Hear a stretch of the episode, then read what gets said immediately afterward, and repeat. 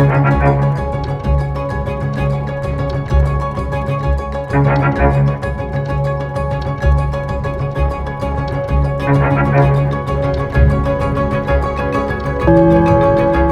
ist das erste deutsche Fernsehen mit den Tagesthemen.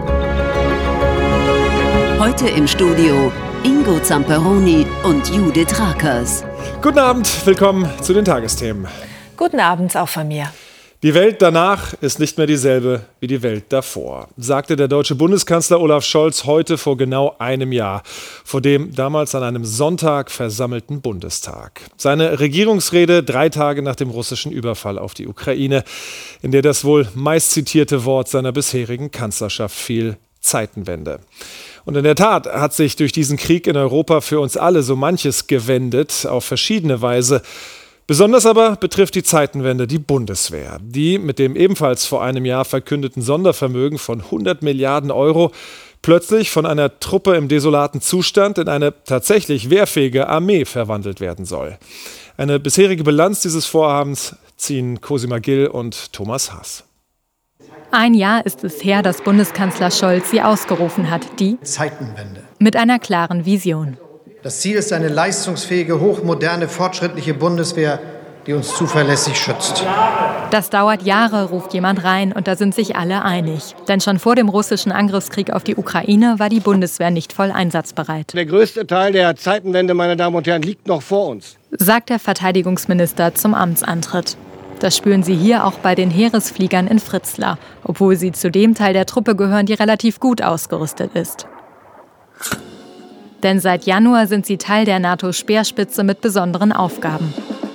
Natürlich äh, ist es äußerst schwierig, dass äh, der Rest quasi der Bundesrepublik im Frieden lebt und man, die Soldaten sich klar auf den Krieg vorbereiten. Jetzt haben wir wieder ganz klar, die Leute sitzen auf einer, einer Dienstpostenliste, jeder hat seinen gepackten Rucksack und jeder weiß, in fünf Tagen muss ich abmarschieren können. Die Einsatzbereitschaft ist hoch, doch die Technik ist nicht mehr auf der Höhe der Zeit. Der Kampfhubschrauber Tiger, ein Auslaufmodell aus den 80er Jahren. Kinderkrankheiten merzen sich nach und nach aus. Ähm, aber wie man das kennt, nach und nach kommen die Altersschwächen dazu. Und das spüren wir natürlich schon. Der Wartungsaufwand ist enorm. Im Sommer 2022 waren laut Verteidigungsministerium nur neun von 51 Tigern einsatzbereit. Doch mit der Zeitenwende ist auch der Druck auf die Bundeswehr gestiegen wenn wir Sachen benötigen und brauchen, und das ist jetzt nicht nur die Heeresflieger, sondern generell, dann ist die Entscheidungsfindung oder die Anschaffung noch sehr groß, sehr lange.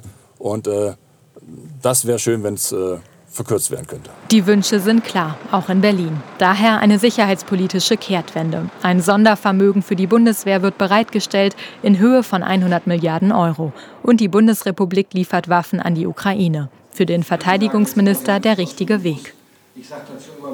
Deutsche Waffen retten gerade Leben in der Ukraine. Das ist so, das muss man sehr deutlich sagen, gerade durch die enorme Hilfe in der Luftabwehr. Kritik kommt von der Linken. Für sie geht die Zeitenwende in die falsche Richtung.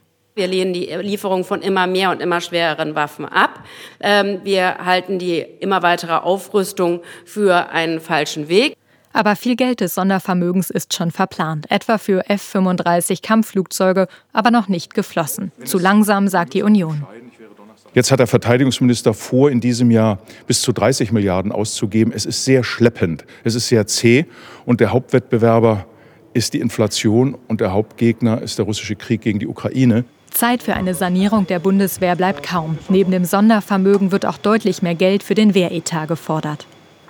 Es reicht aber nicht aus, alleine nur mehr Geld auszugeben, sondern wir sehen, dass die Bundeswehr ja insgesamt nicht funktioniert. Das heißt also, wir werden um, die, äh, um das Geld drumherum bei der, äh, bei der Beschaffung, aber auch beim Personal Dinge einfach ändern müssen, damit sie besser laufen. Nach einem Jahr Zeitenwende. ist bei der Truppe wenig angekommen. Für Donnerstag wird mit Spannung die nächste Regierungserklärung des Kanzlers erwartet. Ein Jahr Zeitenwende-Rede. Dazu habe ich am Abend mit dem Oppositionsführer im Deutschen Bundestag, CDU-Chef Friedrich Merz, folgendes Gespräch geführt. Guten Abend, Herr Merz. Guten Abend, Herr Zamperoni. Wenn Sie an Olaf Scholz Stelle gestanden hätten vor einem Jahr, hätten Sie auch eine Zeitenwende ausgerufen? Der Bundeskanzler hat ja heute genau vor einem Jahr eine wirklich äh, große Regierungserklärung äh, abgegeben. Und er hat für diese Regierungserklärung einschließlich seiner Formulierung um die Zeitenwende stehenden Beifall aller Fraktionen des Deutschen Bundestages, außer ganz rechts und ganz links, bekommen. Und daran können Sie ablesen, ja, es war eine gute Regierungserklärung. Dem entnehme ich, dass Sie das wahrscheinlich so ähnlich auch gesagt hätten. Aber haben Sie denn den Eindruck, dass diese Zeitenwende in der Gesellschaft auch angekommen ist, dass dieser Krieg in Deutschland auch als Zäsur wahrgenommen worden ist, dass wir wirklich was verändert haben und sich was verändert hat? Für die Menschen schon.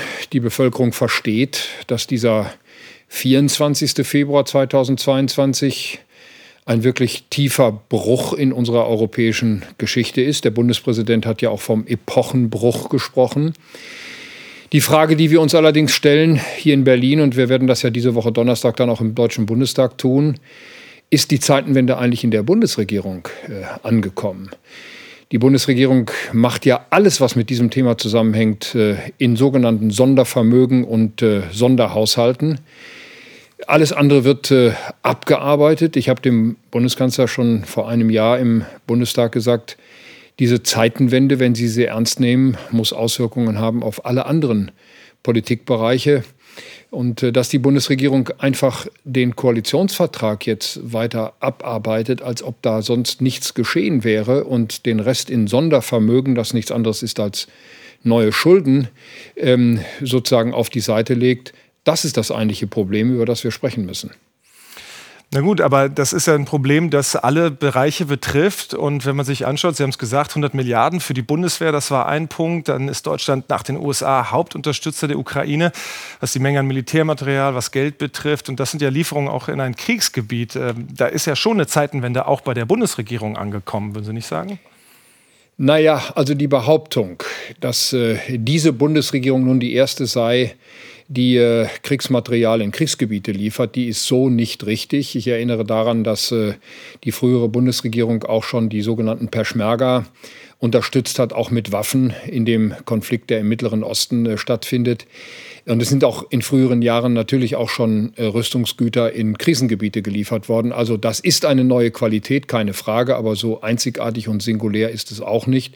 Im Übrigen hat die Bundesregierung dafür ja auch die Unterstützung großer Teile des Parlaments bekommen, wiederum nicht ganz rechts und nicht ganz links. Aber wir, die Unionsfraktion, haben ja den Maßnahmen der Bundesregierung auch aus innerer Überzeugung zugestimmt. Haben Sie dann eher ein Problem damit, wie das finanziert wird, weil Sie sagen, das ist nicht im Haushalt richtig berücksichtigt, oder ist Ihnen das auch insgesamt zu zögerlich, was da an Zeitenwende äh, passiert? Denn es klingt so eher, als hätten Sie nur finanzpolitische Probleme mit dem Ganzen und Nein, nicht andere. Äh, ganz und gar nicht. Die finanzpolitischen Probleme sind das eine. Die innenpolitischen Diskussionen in dieser Koalition äh, ein weiteres. Aber das eigentlich große Problem ist doch, dass der Bundeskanzler dieses, diesen Konflikt, diesen Krieg nicht richtig einordnet. Wir haben es hier mit einer tektonischen Verschiebung der Machtstrukturen auf der ganzen Welt zu tun. Das ist doch der eigentliche Grund, warum wir so intensiv diskutieren müssen und warum wir auch in der Bundesregierung so viel Zweifel und so viel Zögern sehen. Sie nehmen diesen Krieg nicht als das, was er ist, nämlich eine wirkliche tiefe Zäsur in unserer Geschichte. Es wird die Zeit davor nicht mehr geben. Und das hat Folgen, das hat Konsequenzen. Die Neue Zürcher Zeitung schreibt davon, wir seien bereits im Dritten Weltkrieg. Ich teile diese Einschätzung so nicht. Aber dass es hier einen Konflikt gibt, der weit über das eigentliche Kriegsgebiet, nämlich die Ukraine, hinausgeht, dass wir es erstmalig in der Nachkriegsgeschichte mit autoritären politischen Systemen in Russland, aber auch in China zu tun haben, die ganz offen mit militärischer Gewalt drohen, um ihre Einflusssphären zu vergrößern. Das ist eine völlig neue Qualität und unsere Einschätzung, auch meine persönliche Einschätzung ist, dem wird die Bundesregierung mit dem, was sie tut, nicht gerecht. Sie versucht so immer gerade eben das Minimum dessen zu tun, was sie meint tun zu müssen, um die Ukraine zu unterstützen bei ihrem Recht auf Selbstverteidigung. Aber das ist nicht der eigentliche Punkt, über den wir reden müssen. Naja, aber es äh, wird ja auch gerade bei den Leopard 2 Lieferungen haben wir gesehen, dass Deutschland ja doch nicht so der Bremser ist, weil die anderen auch nicht mitgezogen haben und es wird viel geliefert, das steht fest. Und der Kanzler hat ja für seinen eher behutsamen, abwägenden Kurs, äh, gerade auch bei den Waffenlieferungen, durchaus auch Unterstützer hierzulande. Es geht ja schließlich auch um Krieg und Frieden und auf der einen Seite steht eine Atommacht. Können Sie die Motivation, da eher abwägender zu handeln, des Kanzlers nicht auch ein Stück nachvollziehen, bei aller Dringlichkeit? Abwägend zu handeln Behutsam, bedächtig vorzugehen ist immer richtig. Die Frage ist nur, warum tut der Bundeskanzler das eigentlich? Er ist ja uns allen, auch der deutschen Öffentlichkeit, bisher jede Erklärung schuldig geblieben, warum er so zögert, warum er sich zum Beispiel so lange äh, hinter den Amerikanern versteckt hat. Und der Sicherheitsberater des äh, amerikanischen Präsidenten hat ja am Wochenende in einer bemerkenswerten Offenheit erklärt, dass diese Lieferung der amerikanischen Panzer nur auf Drängen des, des, deutschen Bundeskanzlers jetzt zustande käme und es mindestens ein Jahr dauern würde, bis sie überhaupt liefern und es militärisch völlig sinnlos sei, diese Panzer zu liefern. Also die Europäer haben hier nicht schnell genug gehandelt und Europa hat auf Deutschland gewartet. Deutschland hätte eine Führungsrolle übernehmen müssen. Wir waren zusammen in Paris und haben dort 60 Jahre Élysée-Vertrag gefeiert. Warum hat der deutsche Bundeskanzler zusammen mit dem französischen Staatspräsidenten diese Gelegenheit nicht genutzt, um zu sagen, wir werden jetzt auch Kampfpanzer und Schützenpanzer in die Ukraine gemeinsam liefern aus europäischen Beständen, um der Ukraine auch militärisch noch stärker zu helfen. Herr Zamperoni, ich stelle mal eine Gegenfrage. Was werden wir eigentlich diskutieren, wenn wir in einigen Monaten vielleicht feststellen müssen, dass es nicht gereicht hat und dass die russische Armee vielleicht doch erfolgreich ist in dem, was sie dort tut und was die politische Führung des Landes sehr deutlich in den letzten Tagen noch einmal gesagt hat, nämlich ihr Ziel zu erreichen, die Ukraine vollständig auszulöschen. Wo stehen wir dann und welche Vorwürfe müssen wir uns dann erst machen, wenn eine solche Entwicklung, die wir alle nicht hoffen und die wir alle nicht wollen, aber wenn eine solche Entwicklung trotzdem eintritt? Und das hat der deutsche Bundeskanzler nach unserer Einschätzung nicht ausreichend berücksichtigt. Aber das ist doch eine Form von Führung, wenn er sogar die Amerikaner dazu bringt, äh, zu, Zusagen zu machen bei Panzerlieferungen, bei dem Abrams. Und die Zögerlichkeit jetzt der Bundesregierung vorzuwerfen, kommt ja auch ein bisschen Wohlfall daher, wenn man sagt, naja, der Zustand der Bundeswehr, dafür war ja auch die Union jahrelang zuständig.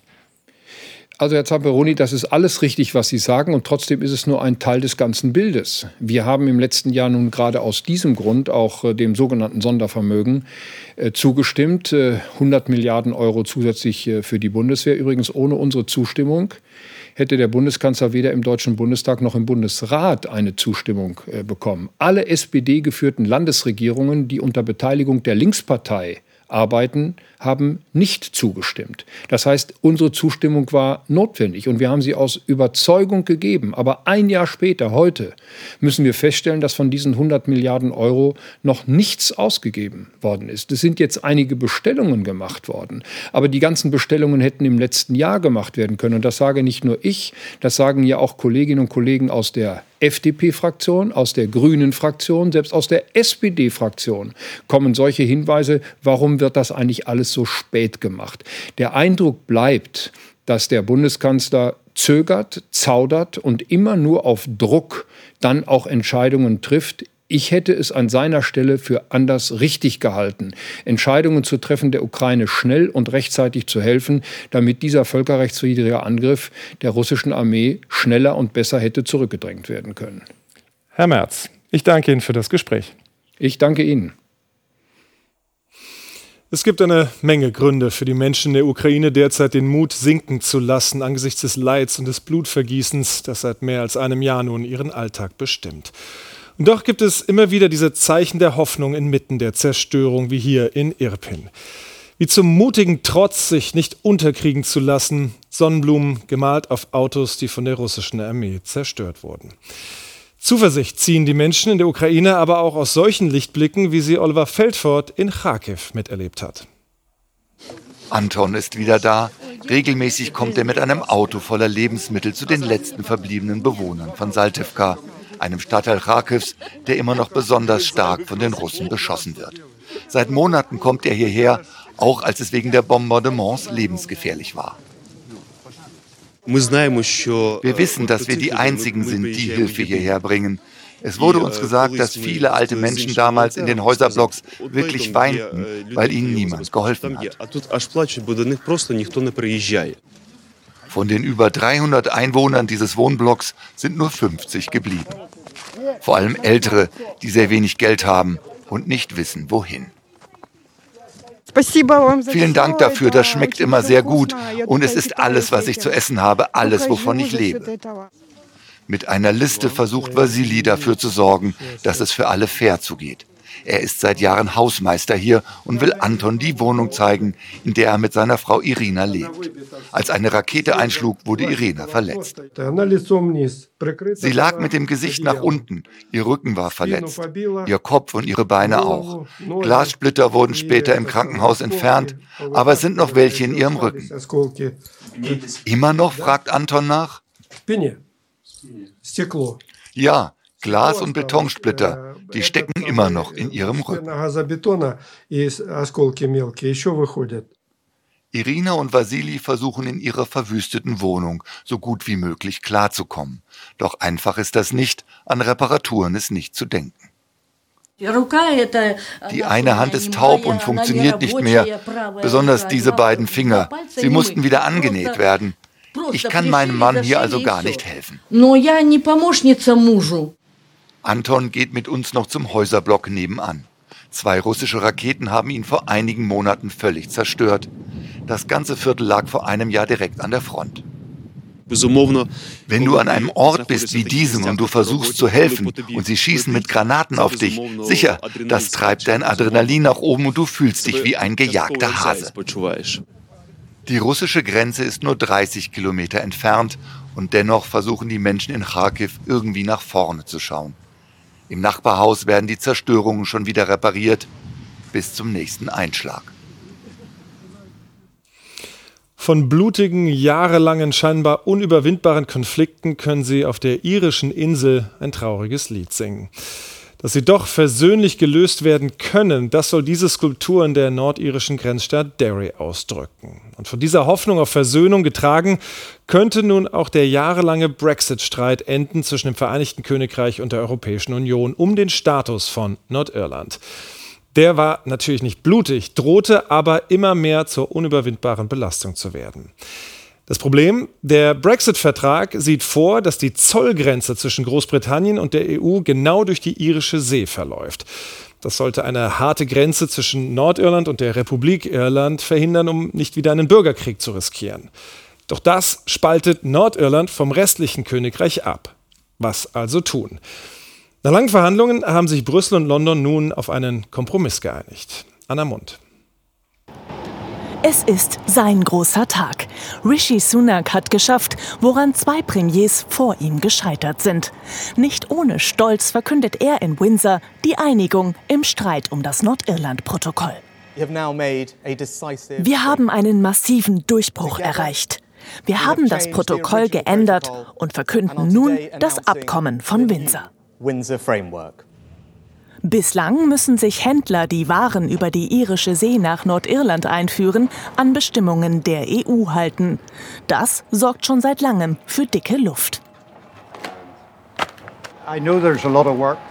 Der Produzent hat schon viel Papierkram und wir als Importeur füllen auch noch mal Papiere aus. Der Stapel hier ist nur für die Erdbeermarmelade und wir haben für jedes Produkt so einen Haufen auszufüllen. Auch Brexit-Anhänger sind seit langem sauer und nordirische Unionisten. Aus Protest gegen das Protokoll verweigern sie seit Monaten eine Regierungsbildung in Nordirland. Trotz des großen Drucks hat Sunak nun eine Lösung errungen. Im Stillen mit Kommissionspräsidentin von der Leyen verhandelt und nicht auf Konfrontation, sondern auf Vertrauen gesetzt. Wir sind Verbündete, Handelspartner und Freunde. Und dies ist der Beginn eines neuen Kapitels in unserer Beziehung. Wir mussten einen klaren Kopf behalten und konzentriert arbeiten. Also Aber wir wussten, lieber Rishi, dass wir es schaffen können. Eine Vereinbarung, bei der die EU Zugeständnisse macht. Kernpunkt, für Waren, die für Nordirland bestimmt sind, fallen fast alle Zollkontrollen weg. Die EU soll Zugriff auf IT-Systeme des britischen Zolls bekommen. So kann sie auf einer grünen Spur Waren, die in Nordirland bleiben, ohne Kontrollen durchwinken. Und Güter, die über Nordirland in die EU geliefert werden, weiter streng kontrollieren. Außerdem soll die britische Regierung die Mehrwertsteuer in Nordirland selbst bestimmen können. Nordirland bekommt Mitspracherecht bei das Land betreffenden EU-Gesetzesvorhaben. Allerdings bleibt der EuGH weiterhin letzte Instanz, sollte es zu Streitigkeiten kommen. Die Erleichterung ist ihnen anzusehen. Auch wenn Sunak nun Kritiker aus den eigenen Reihen überzeugen muss. Wenn das nur ein gescheiterter Deal werden würde, der im Parlament zerschellen würde, dann ist seine Zeit als Premierminister vorbei. In wenigen Monaten. De facto his premiership is over and we'll probably be counting it in months. Im Parlament wird Sunaks Deal vor allem von den nordirischen Unionisten mit Skepsis empfangen, aber nicht mit kompletter Ablehnung. Man kann sagen, dass große Fortschritte gemacht wurden. Doch man muss auch sagen, dass es immer noch viel zu diskutieren gibt. Die Abgeordneten wollen nun die Details prüfen. Doch bislang sieht es so aus, als sei Sunak ein Durchbruch gelungen. Zur Einigung im jahrelangen Brexit-Zwist hat unser London-Korrespondent Sven Lohmann folgende Meinung. Letztens auf einem Kindergeburtstag. Eine Gruppe Achtjährige hat sich das Tablett mit dem ganzen Kuchen geschnappt und will auf keinen Fall mit dem Rest teilen. Wut, Geschreie, das will aber auch keiner. Es wird gesprochen und dann doch geteilt. Im Streit zwischen der EU und Großbritannien habe ich mich immer gefragt, wann setzt hier eigentlich mal die Vernunft ein? Und zwar auf beiden Seiten. Ja, Brexit, viele Emotionen, aber es hörte nicht auf. In Großbritannien beharrten die Brexiteers immer darauf, wir wollen den ganzen Kuchen, keine Rücksicht auf die Interessen der Iren und der EU nehmen. Der harte Brexit, zweifellos der Grund allen Übels. Die EU hätte am liebsten den Kuchen zurück und wenn das nicht geht, bestimmen, wann, wie und wo er gegessen wird. Beides war immer schon Unsinn. Trotz Brexits, nüchtern betrachtet, sitzen beide auf derselben Party. Beide sind Nachbarn und Freunde, enorm wichtige Handelspartner, Verbündete. Das, was heute neu vereinbart wurde, ist kein Durchbruch. Es ist zum Verzweifeln. Warum eigentlich nicht gleich? Die Vereinbarung ist absolut vernünftig, sehr einfach und pragmatisch. Sie wird beiden Seiten gerecht. Und wenn mal nicht, gibt es Verfahren und Lösungswege. Warum ist da niemand schon vor drei Jahren drauf gekommen? Offenbar haben die Emotionen und harten Haltungen auf beiden Seiten über Jahre jegliches vernünftige Denken ausgehebelt. Das ist wirklich ärgerlich. Die Kinder auf der Geburtstagsparty haben übrigens ein paar Minuten gebraucht, um nach reichlich Emotionen zu sprechen und sich zu einigen. Klar braucht es bei politischen Fragen Zeit, aber hier bleibt der Eindruck eines reinen Theaters und furchtbarer Zeitverschwendung. Die Meinung von Sven Lohmann nach Deutschland und zu einem Problem, das es zwar landesweit in vielen Städten gibt, nämlich dass Menschen obdachlos sind und auf der Straße leben. Aber in Hamburg sticht das besonders eklatant ins Auge. Zum einen, weil es in keiner anderen deutschen Großstadt so viele Obdachlose gibt und zum anderen, weil sich gerade in der Freien und Hansestadt viel Wohlstand konzentriert und für einen scharfen Kontrast so sorgt. Sven Eckert war mittendrin in Hamburg, wo Arm und Reich an sich sehr nah beieinander liegen und doch Welten voneinander entfernt. Es ist windig und kalt im Hamburger Hafen an diesem Morgen. Sie stehen versteckt hinter dem Backsteinhaus. Iglus gegen das Erfrieren. Eine private Initiative hat sie aufgestellt. Thorsten Kamper ist gerade aufgestanden. Der 62-Jährige schläft hier. Da sind äh, persönliche Sachen drin, Jacken und alles Anziehsachen und Hygieneartikel. 38 Jahre lang hat er als Maler und als Hausmeister gearbeitet. Jetzt ist er schon länger arbeitslos, bekommt vom Staat 502 Euro. Vor drei Monaten ist seine Wohnung abgebrannt. Seitdem lebt er auf der Straße. Sie haben 38 Jahre lang gearbeitet und schlafen jetzt in einem Iglu. Ja. Traurig, aber da müsste schon was getan werden. Ne? Vor allen Dingen von der Politik. Ne? Gucken Sie mal, hier stehen Häuser leer, die werden gar nicht genutzt. Ne? Wenige Gehminuten von Thorsten Kampers Iglo entfernt der Strand der Elbe. Hier liegt eines der teuersten Wohngebiete Hamburgs. Deutschlandweit fehlen 700.000 günstige Wohnungen, so eine aktuelle Studie. Nirgends wird das so offensichtlich wie in der Großstadt, wo Arm und Reich ganz dicht beieinander liegen. Eigentlich waren wir hier mit Thomas Kamper verabredet, in der Mahlzeit. Aber er kommt nicht. Dafür treffen wir andere Menschen. Frühstück und Mittagessen gibt es umsonst, finanziert durch Spenden, bereitgestellt von Ehrenamtlichen. Vor allem Ende des Monats ist es proppenvoll. Tisch 10 bitte. Gedacht war die Tagesstätte mal für Obdachlose. Aber inzwischen kommen auch immer mehr Menschen, die eine Wohnung haben, wo das Geld aber gerade mal so für die Miete reicht. So wie Stefan Görz, gelernter Verkäufer, im Moment arbeitssuchend. Ich gehe in Einrichtungen so wie diese hier, wie die Mahlzeit und versuche, äh, versuche geschafft habe ich das doch nicht, wirklich nur das Geld dafür auszugeben, was wirklich nur nötig ist. Ne? Die meisten, die hier sind, wollen nicht gefilmt werden. Zu unangenehm die Situation. Darunter auch einige wenige Frauen. Zweien kommen die Tränen, als wir sie auf ihre Wohnsituation ansprechen. Die Helfer kennen viele Betroffene persönlich. Viele der Schicksale gehen auch ihnen nah. Frauen sind äh, nicht unbedingt obdachlos, aber wohnungslos. Äh, Frauen kommen immer noch irgendwo bei den Männern unter. Äh, da halten sie es eine Zeit lang aus vielleicht und nach ein paar Jahren haben sie viele äh, ja, Beziehungen hinter sich, sage ich jetzt einfach mal so. Und ähm, ja, das ist ziemlich schrecklich, also für viele Frauen. Und wenn sie dann wirklich obdachlos sind und nicht mehr bereit sind, bei einem Mann irgendwo unterzukommen, dann äh, sind sie auch psychisch sehr angeschlagen. Die Tagesstätte bietet nicht nur eine Mahlzeit. Sie ist auch ein Ort gegen das Alleinsein. Einige Tage später. Wir treffen Stefan Görz, den gelernten Verkäufer, wieder. An einem Ort, wo Nachbarn Dinge ablegen, die sie selbst nicht mehr gebrauchen können. Ich war heute Morgen schon mal da.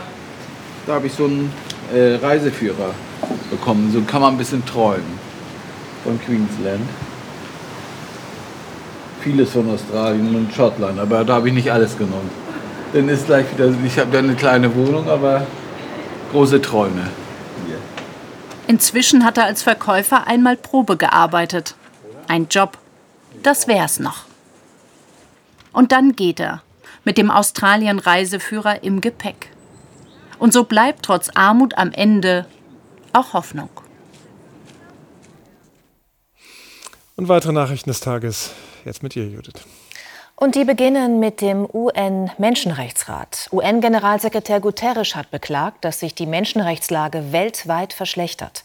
Zum Auftakt der Sitzungsperiode des UN-Menschenrechtsrates sagte er, nach großen Fortschritten im vergangenen Jahrhundert habe man jetzt den Rückwärtsgang eingelegt. Grund seien die globalen Krisen und Konflikte. Der Rat wird sich in den kommenden Wochen vor allem mit dem russischen Angriffskrieg befassen. Bundesernährungsminister Özdemir will Übergewicht bei Kindern bekämpfen. Er plant ein Gesetz, das an Kinder gerichtete Werbung für ungesunde Lebensmittel weitgehend verbieten soll. Im Fernsehen und im Radio dürften solche Spots dann nur noch nachts laufen, in sozialen Netzwerken gar nicht mehr. Etwa 15 Prozent der Kinder und Jugendlichen hierzulande seien übergewichtig, begründet Özdemir die Initiative. Im Tarifstreit des öffentlichen Dienstes machen die Gewerkschaften weiter Druck mit Warnstreiks. Schwerpunkt war heute Nordrhein-Westfalen. An den Flughäfen Düsseldorf und Köln-Bonn fielen die meisten Verbindungen aus. Auch der Nahverkehr, Krankenhäuser und Kindertagesstätten wurden vielerorts bestreikt. Morgen soll auch in Niedersachsen, Baden-Württemberg, dem Saarland und Berlin gestreikt werden. Die Commerzbank ist nach viereinhalb Jahren wieder im deutschen Aktienindex. Das wurde möglich durch einen rigiden Sparkurs und auch, weil der Hersteller von Industriegasen Linde den deutschen Aktienmarkt verlässt. Mehr dazu von Markus Görner. Die Commerzbank kehrt in die erste Börsenliga zurück, den DAX, und damit in den Kreis der 40 größten börsennotierten Unternehmen. Nach dem Wirecard-Skandal im Sommer 2020 hatte der deutsche Aktienindex strengere Regeln erhalten. So werden nur noch profitable Unternehmen aufgenommen und dieses Ziel hat die Commerzbank inzwischen wieder erreicht. Nötig war dazu ein harter Sparkurs, der viele tausend Stellen kostete, in der Zentrale und bei Filialen, von denen viele geschlossen wurden. Im vergangenen Jahr verdiente die Commerzbank wieder Geld, 1,4 Milliarden Euro. Auch die Wiederaufnahme der Aktie im DAX heute war erfolgreich. Am ersten Handelstag lag das Plus bei 1,1 Prozent. Es ist ein Bild, das es im vergangenen Sommer häufig gab. Seen, die historische Tiefstände erreichen, weil es einfach zu wenig geregnet hat. Doch das hier ist keine Rückschau auf den zu heiß trockenen Sommer 2022. Es ist der Lac Montbel vor wenigen Tagen, ein Stausee im Süden Frankreichs nahe der Pyrenäen. Doch im ganzen Land gab es in den vergangenen Wochen so gut wie keinen Niederschlag. Über den Dürrewinter nach dem Dürresommer Friederike Hofmann. Patrick Lebris ist erleichtert. Es fließt wieder Wasser aus seinem Hahn in der Küche. Trinken darf er es aber nicht. Wir müssen weiterhin abgefülltes Wasser benutzen, wenn wir kochen, Kaffee machen oder Zähne putzen. Im kleinen Örtchen Orea in den Pyrenäen gab es wegen der Trockenheit kein Wasser mehr. Für Bürgermeister Eric Rodriguez ein Schock. Der Wasserspeicher, der das Dorf versorgt, ist nahezu leer. Unsere Quelle versiegt. Es kommt nur noch wenig an bei uns. Letzte Woche gar nichts mehr. Das gab es im Winter noch nie, das ist das erste Mal. Ganz Frankreich leidet unter der Trockenheit und das schon jetzt. Vielerorts, wie hier bei Marseille, sind Flüsse und Bäche ausgetrocknet. Der Wasserstand von zahlreichen Seen sinkt. Es regnet einfach nicht und so können sich Grundwasserreserven nicht wie sonst im Winter auffüllen. Auch nicht im Departement Alpes-Maritimes. Wir haben ein niedriges Niveau, viel niedriger als vor einem Jahr, etwa zwei bis drei Meter weniger. Die trockene Vegetation begünstigt Waldbrände. Es gab bereits die ersten Feuer, extrem früh. Und die Landwirte, die bereits letztes Jahr mit der schlimmen Trockenheit zu kämpfen hatten, sorgen sich schon jetzt wieder um ihre nächste Ernte. Die Erde müsste jetzt viel feuchter sein. Die Oberflächen sind viel zu trocken für diese Jahreszeit. Mehr als einen Monat hat es in Frankreich keine nennenswerten Niederschläge gegeben, die längste Zeitspanne seit Beginn der Aufzeichnung. Davide Farronda forscht über den Zusammenhang der Trockenheitsphasen mit dem Klimawandel. Durch die höhere CO2-Konzentration steige die Temperatur in der Atmosphäre, das begünstige die Trockenheit. Ein Hochdruckgebiet ist wie ein Heißluftballon. Steigt die Temperatur, pumpt es sich immer weiter auf und legt sich über Europa. Es nimmt mehr Raum ein und ist intensiver. Dadurch werden Niederschläge zurückgedrängt. Für das Dörfchen Orea, das von der Wasserversorgung abgeschnitten war, gelten bereits Beschränkungen beim Verbrauch von Wasser. Gartengießen zum Beispiel ist verboten. Die Verwaltung hat uns aufgefordert, kein Wasser zu verschwenden. Zum Beispiel also die Wasserhähne nicht laufen zu lassen oder weniger zu waschen und die Maschinen voller zu machen. So wie in Orea will die französische Regierung nun, dass landesweit Wasser gespart wird. Sie hat einen nationalen Wasserplan angekündigt. Der soll unter anderem verhindern, dass wegen alter Leitungen fast ein Viertel des Trinkwassers im Land einfach so versickert. Und damit zu etwas, was in Deutschland noch viel seltener ist als derzeit Regen in Frankreich und für das viele sonst in den hohen Norden Skandinaviens reisen, nun aber hierzulande bestaunen können. Polarlichter erhellten gestern hier im Zeitraffer die Nacht und den Himmel über Brandenburg und auch in Sachsen-Anhalt war das Naturschauspiel zu sehen, verursacht von sehr starken Sonnenstürmen. Mit ein bisschen Glück können Polarlichter auch noch diese Nacht beobachtet werden, vor allem in dunkleren Gebieten. Aber wie genau dieses Naturschauspiel so zustande kommt, das erklärt uns jetzt Sven Plöger. Ja, das macht er gern, Ingo. Und ganz aktuell haben wir gerade wieder ein bisschen geguckt. Es sind schon wieder die ersten Polarlichter zu sehen. Wenn Sie also gleich Lust haben, noch ein bisschen rauszuwandern, A, warm anziehen und B, noch mal an den Himmel gucken, da wo keine Wolken sind. Spannende Geschichte. Ich habe auch noch mal ein Bild mitgebracht an der Stelle, was passiert. Die Sonnenteilchen bei einer solchen Sonneneruption folgen den Erdmagnetfeldlinien und dann durchqueren sie natürlich irgendwann die Atmosphäre. Und dann werden Sauerstoff und Stickstoff angeregt und bei Sauerstoff auf 80 bis 100 Kilometer Höhe gibt es grün, bei Sauerstoff auf 200 Kilometer Höhe gibt es rot und wenn violett auftaucht, dann wurde Stickstoff angeregt. Also eine bunte Geschichte. Und äh, wenn wir jetzt in den momentanen Zustand schauen, im Nordwesten Deutschlands wird es schwierig, weil da sind viele Wolken. An der dänischen Grenze und aktuell auf Rügen ist was zu sehen. Weiter bis in die Mitte sind die Wolken noch locker. Nach Süden kommen die Polarlichter nicht und ganz im Süden sind dann die Wolken, die jetzt auch vereinzelt noch ein paar Schneeflocken bringen dort im Südschwarzwald. Das wird immer weniger werden. Morgen gibt es dann einen sehr freundlichen Tag. Die anfänglichen Wolken lösen sich mehr und mehr auf. Auch hier im Nordwesten Deutschlands wird es dann wieder sonniger werden. Die Frühtemperaturen, auch jetzt, wenn Sie in der Nacht rausgehen, das ist eine kalte Angelegenheit. Unter den Wolken plus vier, aber sonst meistens minus zwei bis minus sieben. In den Mittelgebirgen auch mal zweistellig minus. Morgen dann in den höheren Lagen ein bis vier, sonst fünf bis acht Grad. Und kurz die Aussichten, da kommt ein sehr sonniger Mittwoch. Am Donnerstag aus Nordosten wieder einige Wolken mehr. Und noch ist es kalt.